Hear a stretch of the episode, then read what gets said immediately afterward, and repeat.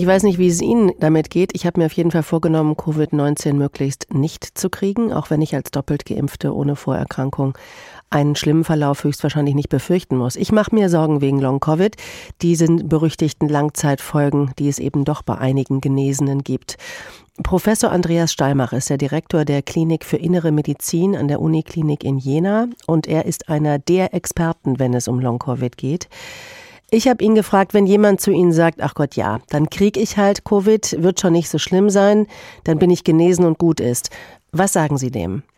Dass das so leider nicht stimmt. Das Problem Long-Covid tritt bei Menschen nach SARS-CoV-2-Infektionen auf und es tritt leider auch bei Patienten auf, die eine leichte Infektion durchgemacht haben.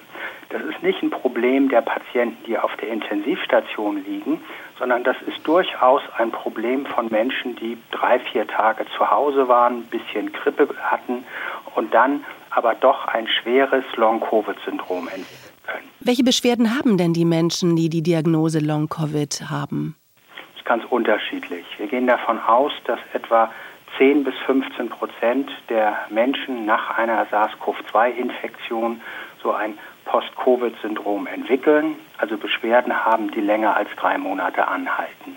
Und natürlich ist es nicht immer schwer. Es gibt einige Patienten, die sind in ihrer Leistungsfähigkeit ein bisschen eingeschränkt.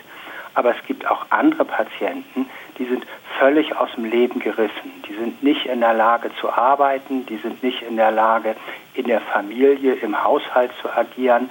Die stehen auf, ziehen sich an, waschen sich und sind danach körperlich erschöpft und müssen sich gleich wieder hinlegen. Die können keine Zeitung lesen, können kein Buch lesen, haben Schlafstörungen, ähm, haben Luftnot, ähm, wenn sie zwei, drei Treppen steigen. Also Beschwerden, die tatsächlich die Lebensqualität der Menschen deutlichst beeinträchtigen. Wie kann man denn da helfen? Ist Long-Covid heilbar? Wir kennen das Krankheitsbild jetzt gut anderthalb Jahre, das heißt, unser Wissen ist begrenzt. Und das, was wichtig ist, ist erstmal herauszufinden, was ist das führende Symptom bei dem Patienten und dann ein ganz spezielles individuelles Behandlungsprogramm zu entwickeln. Was heißt das? Nehmen wir an, ein Patient hat als Folge der Covid-Erkrankung eine Gedächtnisstörung, kann keine Zeitung mehr lesen. Dann kann man bei diesem Patienten durch ganz gezielte, auch telemedizinische Intervention das Gedächtnis trainieren. Patienten, die eine eingeschränkte körperliche Leistungsfähigkeit haben die Luftnot bekommen, wenn sie Treppen steigen, brauchen ein Trainingsprogramm. Und das Wichtige bei diesem Trainingsprogramm ist, dass die Patienten sich nicht überlasten, sondern dass das Trainingsprogramm eben so gestaltet ist, dass der Patient seine Leistungsfähigkeit langsam und kontinuierlich wieder steigert, aber nicht in eine Überlastungssituation kommt.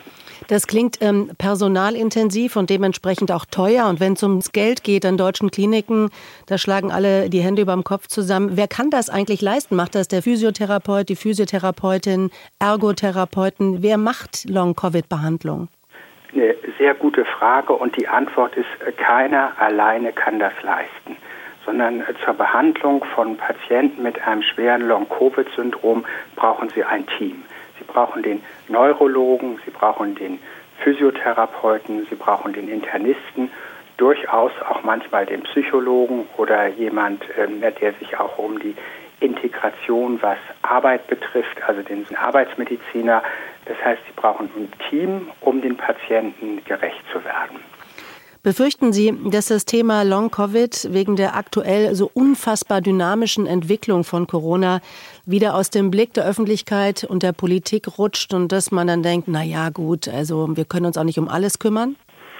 Das Thema Long-Covid rutscht im Moment aus dem Blickwinkel. Das ist aber auch richtig. Wir müssen priorisieren und ich mache mir im Moment ganz, ganz große Sorgen, wie wir überhaupt die nächsten Wochen, die nächsten Monate in Deutschland überstehen, ohne dass wir viele, viele Tote zu beklagen haben. Und dann, wenn wir aus dieser vierten Welle heraus sind, dann stellt sich die Frage, wie gehen wir mit den dann doch noch mehr Long-Covid-Patienten um? Und hier zeichnen sich aber Behandlungskonzepte ab, die dann konsequent implementiert werden müssen.